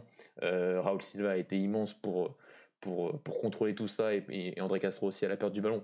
Pour, pour, laisser quasiment aucune situation du match du côté du Sporting, je crois qu'il y a que 0,2 XG pour, pour le Sporting euh, dans, dans, ce match. Mais je crois que c'est les 0,2, c'est ce but. C'est peut-être 0,1. Et peut-être qu'il y a la tête de, de, de en début de match sur le corner qui, qui fait 0,1 euh, expected goals. Donc, donc voilà, sur ce match-là, je trouve que que, que, oui, Braga manqué un peu de, de créativité et ça, ça, revient à ce qu'on a vu en début en début d'émission sur sur le, la mauvaise passe que vit même un, un, Abel Ruiz, mais surtout un, Ricardo Horta qui, a du mal à, vraiment faire vivre le, les dynamiques offensives, euh, notamment sur son côté. Mais euh, Braga s'est procuré. Il y a une occasion déjà qui, entre guillemets, compte pas dans les statistiques parce que l'arbitre siffle hors jeu, mais juste après l'expulsion de Gonzalo Ignace, tu as, l'occasion de, de Silva qui n'est pas hors jeu, qui aurait été validé s'il avait marqué, mais que mais que, l'arbitre a sifflé hors jeu, donc ça compte pas. Donc déjà, ça aurait augmenté le nombre d'occasions que Braga a créées lors de, lors de cette confrontation, plus la tête de Galeno, plus la tête de, de, de Sergio. Oui, Braga a beaucoup centré parce que c'était très difficile d'entrer dans ce bloc quant à, Fedal, euh, Coates, Paling qui, qui protège ce couloir central. Mais euh, voilà, je trouve que Braga ne méritait pas de perdre ce match, l'a perdu, et, euh, et le Sporting mentalement a ne pouvait pas faire mieux, enfin, ne pouvait pas finir sa saison mentalement euh, mieux qu'avec cette victoire et, ce, but de Matteo Nunes. Et en plus, euh, avec ce, match nul de Porto le lendemain, c'est, le titre s'est joué là. Je vois pas comment le, Sporting, euh, on l'a vu face au National, peut perdre ce titre désormais, alors que il y a encore peut-être deux semaines, c'était pas encore totalement évident malgré tout. Voilà, je pense qu'on a été assez complet pour, euh, sur le Sporting et sur euh, cette lutte, euh, lutte au titre où, Sporting semble avoir pris quand même beaucoup d'avance et normalement ils seront sacrés dans les semaines à venir, mais aussi on peut parler vite fait là, en, cette fin d'émission de, cette merveilleuse lutte pour le maintien. c'est fou, c'est, je crois que le, le c'est simple, 17ème à 27 points et on va et le et si on remonte, on peut même remonter jusqu'à, on va dire jusqu'au dixième Portimonense qui en a 34. Mais en gros, ça se tient à, ça se tient à, à 7 points. Enfin, pour, cette, cette lutte au maintien va être incroyable. Ça va se jouer sûrement entre, voilà, Farennes 27 points, Boavist à 29, Rio Ave 31, Famalicão en 31, Gilles 32 et au maximum peut-être Maritime au 12e 33. Mais voilà, 6 points, ça se tient sur 6 points. Donc, euh, ça va être vraiment très beau à suivre, Mathieu et Kevin. Euh, cette fin de va être euh, va être très très très intéressante pour, euh, pour le maintien. Et aussi sur euh, revenir aussi un peu, si on peut revenir sur cette euh, conférence ligue, j'ai pas trop compris quel club pourrait y aller. J'ai l'impression que j'ai entendu de tout et n'importe quoi. J'ai entendu aussi que le quatrième ira en Liga donc en, Liga en, en, en, conférence ligue, donc Braga. Mais enfin, je sais pas, j'ai pas trop suivi le règlement. Pour l'instant, ce serait donc le cinquième Passos de Ferreira. Euh, qui irait en Conférence League, mais je ne sais pas du tout quelle place est attribuée pour, euh, pour les clubs portugais. Donc voilà, si, vous en savez plus, les garçons, je vous écoute. Ah, alors, selon moi, c'est. Bah, là, c'est cinquième. Bah, c'est cinquième et sixième maintenant. Enfin, enfin là, enfin, mercredi prochain, Braga affronte Passos de Ferreira. Et donc, pour là vraiment assurer la quatrième place et l'Europa League l'année prochaine parce que Braga est en finale de Coupe du Portugal donc euh, donc comme c'est pas officiel mais logiquement oui c'est c'est Passos et Guimarães enfin le cinquième et le sixième, donc là c'est actuellement Passos et, et Guimarães, et Guimarães a 4 points d'avance sur Santa Clara euh, après le, week-end euh, le week-end qui vient de passer. Mais non, non, ouais, ça doit être, c'est, cinquième, sixième, mais je crois qu'ils sont pas qualifiés automatiquement. Il faut que eux aussi, comme s'ils étaient en Europa League, ils doivent passer les tours préliminaires, alors que le quatrième qui lui par contre va en Europa League, lui ne passe pas de tour, de tour préliminaire et est directement qualifié. Et donc euh, c'est pas officiel, mais Braga ira en Europa League l'année prochaine, quoi. Mmh, j'espère, parce que ce serait dommage que ça passe par la Conférence League quand tu es quatrième de la Ligue. Non, ça, Conférence League, c'est pour, pour Guimarães, c'est pas pour nous. non, mais si on peut revenir du coup sur euh, cette lutte du, maintien qui, qui, va être incroyable à suivre, euh, vraiment, ça va être un suspense euh, assez fou parce que, comme je l'ai dit, entre le. Entre le. Entre le entre le, oh, genre, dixième. le dixième et le 18 Entre, le, on va dire entre le 12e et le 17e, ça se tient à 6 points. Quoi. 6 points. Ouais, C'est fou. Je, je, Avant l'émission, j'étais en train de revoir le match du Sporting face au Fariance et, euh, me dire que le 17e a fait un, est en train de faire un tel match, enfin a fait un tel match face au Sporting euh, qui est premier, c'est aussi peut-être dire aussi la qualité du championnat cette saison euh, qui est c'est pas pour lancer des fleurs, mais je trouve que cette année, il n'y a pas eu d'équipe charrette, même si National a commencé un peu à être a, peut-être joué un peu ce rôle, mais ils ont gagné Guimarães la semaine dernière, donc, euh, ils, ils, ont, ils avaient quand même des arguments, même si l'effectif était pas, aussi qualitatif que ça. Mais c'est un championnat où, en plus, en, plus, en fin de saison, où tu as autant d'équipes qui étaient sur le coup du maintien, euh, bah, toutes les équipes un peu jouent, leur peau, et au final, on se retrouve avec bah, des matchs qui sont très difficiles, un peu pour tout le monde, et notamment pour Braga, si je parle de mon cas.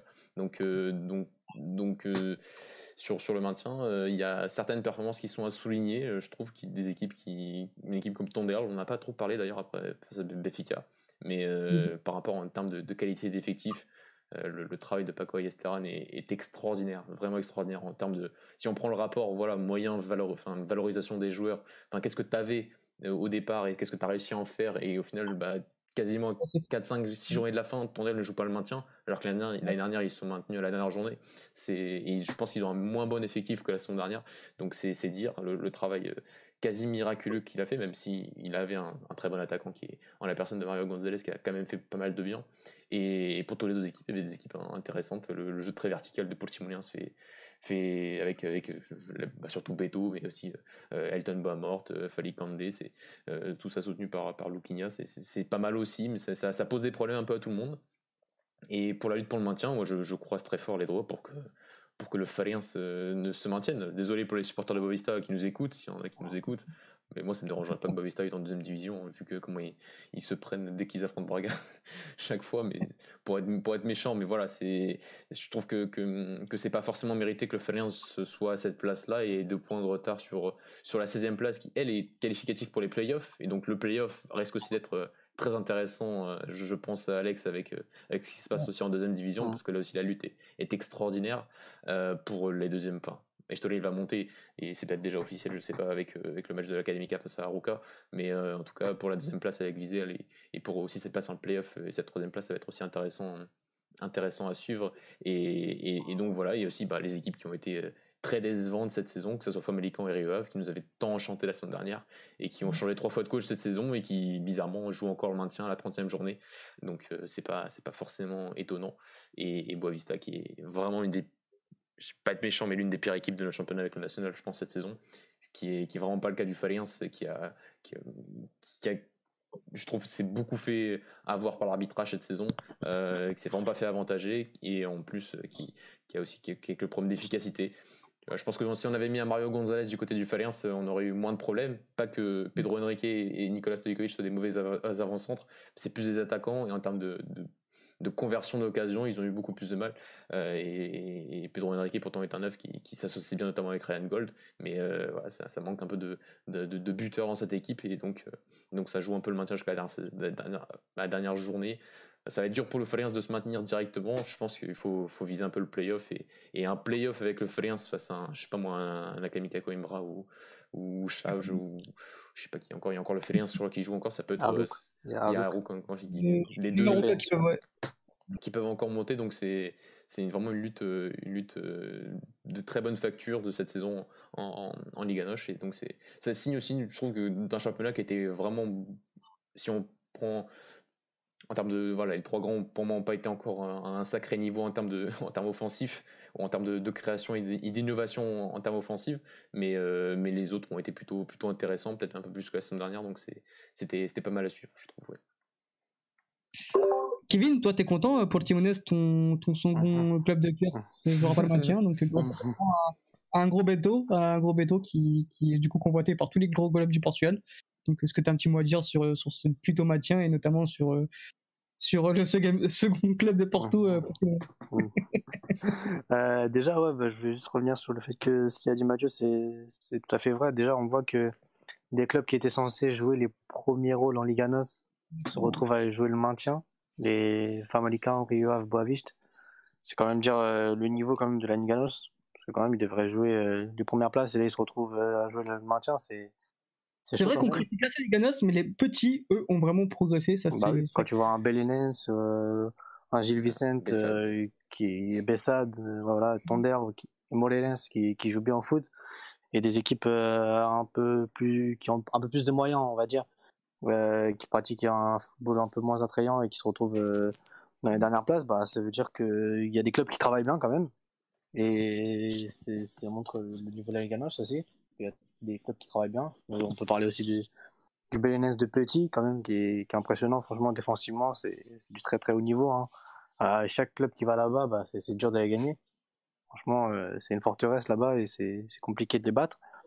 Et pour revenir à Portimonense, ouais, euh, content qu'ils qui, qui se maintiennent. C'est surtout, je pense, grâce à Beto qui, qui convertit les, les occasions devant. Même s'ils ont quand même aussi quelques bons joueurs et je pense que descendre avec un effectif de cette qualité, quand même, c'est, ça aurait été dommage. Parce qu'ils ont quand même des bons joueurs. On peut prendre mm. l'exemple de leur gardien, euh, euh, Samu Portugal, qui est un très très bon gardien, je trouve aussi. Euh, défensivement aussi, ça va, c'est, c'est, solide avec des, des joueurs expérimentés.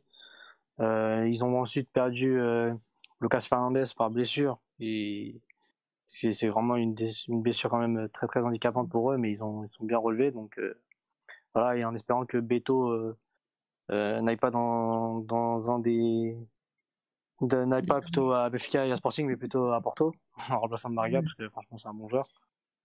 Et euh, ou sinon qu'il aille plus haut hein, parce que je pense qu'il a toutes les qualités pour euh, pour aller un peu plus haut je pense. Surtout qu'il est, il est bien suivi là euh, lui ses récentes performances. Donc euh, voilà voilà. Ok garçon Ouais, je, Vas-y, Mathieu. Truc. Ouais, sur, ouais, je, on va pas dire que c'est le meilleur championnat du monde encore. Hein. mais mais je, voilà, je trouve que cette année, ça a été, ça a été, ça a été plus, plus positif. Et surtout, en fait, les, les équipes d'en Et surtout, en fait, les. Ah, il y a un écho. Bah, c'est bon.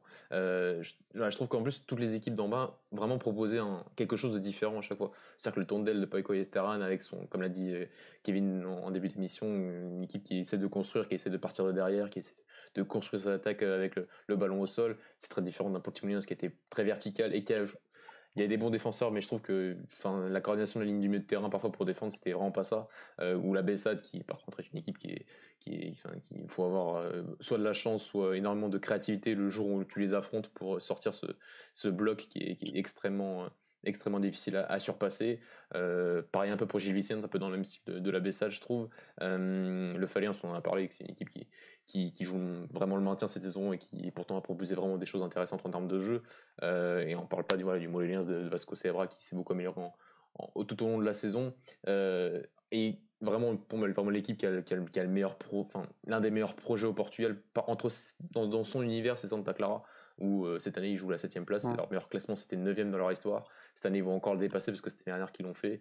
Ils ont battu, euh, enfin ils ont fait leur meilleur parcours en Coupe du Portugal avec cette quart de finale face à Braga cette année. Donc euh, en termes de solidité de projet, je miserais plus voilà, sur un Santa Clara que sur tous les autres où bah, on verra l'année prochaine, mais j'ai un peu l'impression, enfin j'espère me tromper, mais que ça soit un peu, voilà, c'est une année où tout, tout, se goupille bien, mais l'année prochaine, soit tu as les joueurs qui partent et tu n'arrives pas à remplacer avec la même qualité. Et c'est ce qui, voilà, tu te retrouves à, faire des saisons encore euh, moyennes comme on les a vu les années passées. Mais, mais au moins, quand tu vois qu'un Tondel, un Portimonense et la, la Bessade se, se maintiennent et que c'est un peu les seuls clubs, c'est trois clubs qui n'ont pas changé de coach cette saison, bon, bah, tu, tu trouves un peu aussi la solution dans, pour certains clubs, euh, quand tu, et quand tu vois un Famalicão et Riov qui eux ont changé trois fois de coach et qui sont 14e et 15e, bon, bah, tu, tu trouves rapidement le. Enfin, c'est pas le, le c'est pas le facteur déterminant, mais en tout cas c'est un facteur je trouve qui est, qui est important de, de, donner un peu de continuité, de stabilité euh, à, un entraîneur. Et, c'est ce club-là nous le montre euh, comparé à Famalicão et REF comme, comme on l'a indiqué. Ok garçons, bah, on a été assez complet, ça fait 70 minutes. En parlant que de la Liga NOS, c'est pas mal, ça faisait longtemps, donc, euh, donc voilà, on abordera d'autres thèmes dans, dans, les semaines à suivre, parce qu'il y aura de quoi parler, notamment avec l'arrivée de, de l'euro qui approche, euh, qui approche vite. Donc on espère d'ici là vous apporter quelques, quelques surprises. On va, on va travailler sur tout ça. Donc les garçons, je vous laisse euh, mention spéciale. Donc euh, moi je vais commencer par la mienne. C'est mention spéciale aux supporters de Porto. Si vous avez vu le match de Vitinha de Fabio Silva, j'espère que, que vous pleurez. Vous avez vos mouchoirs à côté de vous parce que parce qu'il y a de quoi pleurer. Ok, il y a eu 60 millions d'euros, c'est bien pour le fair play financier, mais êtes passé quand même à côté de deux beaux joueurs vraiment parce que le match qu'ils ont fait euh, ce soir et ça ne date pas d'aujourd'hui qu'on le dit mais c'est vraiment euh, pour une première saison euh, en première ligue et surtout aussi jeune c'est vraiment très très prometteur. Voilà c'est ma petite mention spéciale sur le match que qu'ont fait Vitinha et Fabio Silva ce soir contrairement à Ruben Neves qui cette année a joué avec des chaussures de ski j'ai l'impression qu'il a 45 ans. Donc voilà. C'était ma petite mention spéciale Merci pour cette mention spéciale. Euh, ça fait plaisir, Alex, de. Super. Tu, tu, nous, tu, nous, donnes des, de la joie, c'est bien. que du positif avec Alex. On va vendre surtout. Mais à la rigueur, Fabio Silva, je pense que bon, c'était une opportunité. Il fallait le vendre à 40 millions. Mais Vitinho, euh, franchement, il y avait, il y avait au moins 10 joueurs avant d'avant lui. Euh, c'est n'importe quoi. Surtout qu'on voyait qu'il était vraiment super fort et je pense que on aurait pu le garder, surtout que pour une clause à 20 millions, ça sert à rien de le vendre.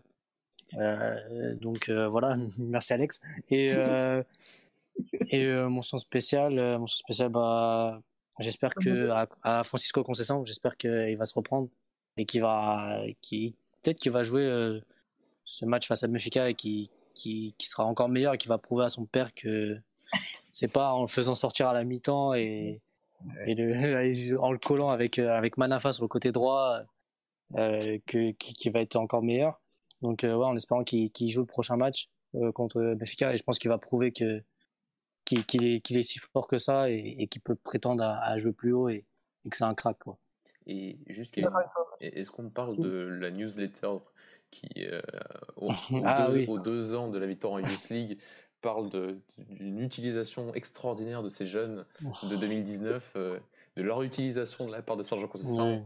Est-ce qu'on en parle un peu de cette. Enfin, moi, j'ai bientôt en parler de cette communication des grands, enfin, qui est un mensonge. c'est n'importe quoi. Parce que, enfin, il suffit juste de regarder un peu le foot pour se rendre compte qu'il a rien utilisé du tout. Enfin, quel... même pas. Peut-être son fils. Et, ouais, ils aiment bien jouer sur les mots, quoi. ils aiment bien de jouer sur les mots. Sur... C'est un peu comme Rudy Garcia. On l'a lancé. Oui. Ah, pas lancé beaucoup de gens, tu leur as pas fait confiance. Hein. Il y a une différence et on arrive, malheureusement, on arrive à savoir à faire la différence. Euh, ouais, quand tu me l'as dit, ouais, on lance des joueurs, mais c'est bien les lancer, mais les faire jouer euh, plus de 10 minutes euh, par match, ça serait mieux. et de pas les sortir à la mi-temps dès qu'ils font un mauvais match, alors que tu peux sortir 5 autres joueurs dans l'équipe qui font un match encore plus mauvais. Donc, mmh. mon chant à, à Sergio Conceição. Et attendez, j'ai oublié la meilleure nouvelle, j'espère que c'est vrai que Marega euh, euh, va partir euh, en Arabie Saoudite.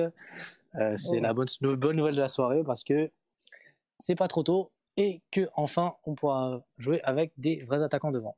5 millions par an, ça fait 15 millions sur 3 ans. C'est beau, c'est fort. Croyez en vous. Croyez en vos rêves. s'il faut. Vas-y. Mathieu, j'espère que tu faire ta mention spéciale sur la victoire de, du Sporting en futsal, champion euh, bah, européen. J'allais le dire, j'allais le dire, euh, parce que titre européen en, futsal, c'est très important. Donc euh, bien sûr, je, viens de l'apprendre. J'ai pas vu le match. Hein. Je sais que certains de nos auditeurs ne nous ont pas écoutés à cause de ce match. Donc, mais ils ont eu raison parce que quand t'aimes ton club, t'aimes toutes les modalités, comme on dit, et, et c'est très bien pour le sport portugais. c'est c'est une, c'est une vraie victoire. Euh, sinon, ma mention spéciale euh, avant celle-là, c'était. Bah, tu as pas dit. une mention spéciale sur le bon chemin que j'ai, que j'ai lancé au mois de mai dernier. Ah, le bon chemin sur le futsal? Bien oui, ah, ouais, ah oui, t'avais pas dit la victoire en futsal en, en coup T'es, t'es fort. Bravo, Alex. Je, savais pas que tu regardais le futsal. Non, le bon chemin, on en parlera, on en parlera à la fin de la saison. Mais. Mais et sinon, euh, non, non, ma, ma, vraie mention spéciale, euh, celle, enfin, pas ma vraie, celle que j'avais pensé en début d'émission, euh, c'était hier, il y avait quand même un match que je n'avais pas vu depuis 9 ans, c'était le Leria face à, face à en qualification pour, pour la, enfin, en phase de montée pour, pour la deuxième division qui, qui, passait sur le canal 11. Et c'est deux, équipes qui sont quand même sacrément historiques et qui ont quand même passé de très très nombreuses années en première division et qui se battaient. Il n'y en aura qu'une, enfin une, et il y, a, deux autres équipes, je crois que c'est le, le c'est. Euh, et j'ai oublié l'autre équipe qui est historique et je, je vais les retrouver.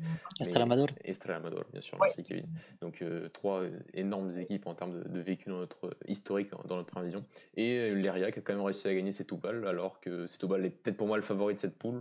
Et alors qu'ils étaient à 10 contre, 2 buts, buts à 1, ils étaient à 10 contre 11 tout le, depuis la 19e minute de jeu, avec quand même pas mal de joueurs connus de, la première division. Le, enfin, il y a euh, euh, Pinto, euh, Perdigan du côté de, de, l'Eria, Diego, Gallo. Donc, c'était sympathique et, et l'Eria va peut-être enfin, peut-être enfin remonter en, deuxième division. Ça fait des années qu'ils cherchent à monter et c'est vrai que le système playoff faisait un peu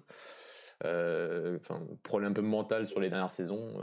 et cette année, peut-être avec un mini championnat, ça, ça peut-être que pour euh, l'ERIA et pour son très bon entraîneur Kelder Pereira, euh, arrivera peut-être enfin à monter en deuxième division et à retrouver les championnats professionnels.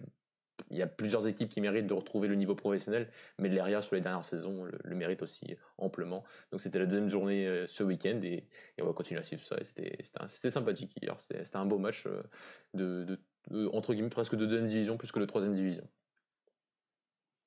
Je suis assez d'accord, euh, les garçons. On va se quitter sur, euh, sur ces beaux mots. On a, tout dit. On a parlé de, haut tableau, on a parlé de deuxième division portugaise, on a parlé de maintien, on a aussi du coup évoqué la troisième division portugaise. Tout va bien. C'est dans Golasso, donc euh, on espère que vous en avez pris davantage. Et on va se quitter sur, ce, sur ces paroles de Mathieu. On se dit à très bientôt. On essaiera peut-être de faire un live d'après match. Mathieu, on verra si tu as le temps, si on a le temps contre, après le match entre Benfica et Porto. On verra tout ça, mais ce qui est sûr, c'est qu'on se retrouve du coup la semaine prochaine et n'hésitez pas à vous abonner si c'est pas déjà fait, à mettre un petit pouce bleu, c'est important pour nous, c'est voilà, ça nous donne un peu de force, donc, euh, donc voilà, c'est cool. Et on se dit à très bientôt. Ciao, ciao. Ciao. Ciao.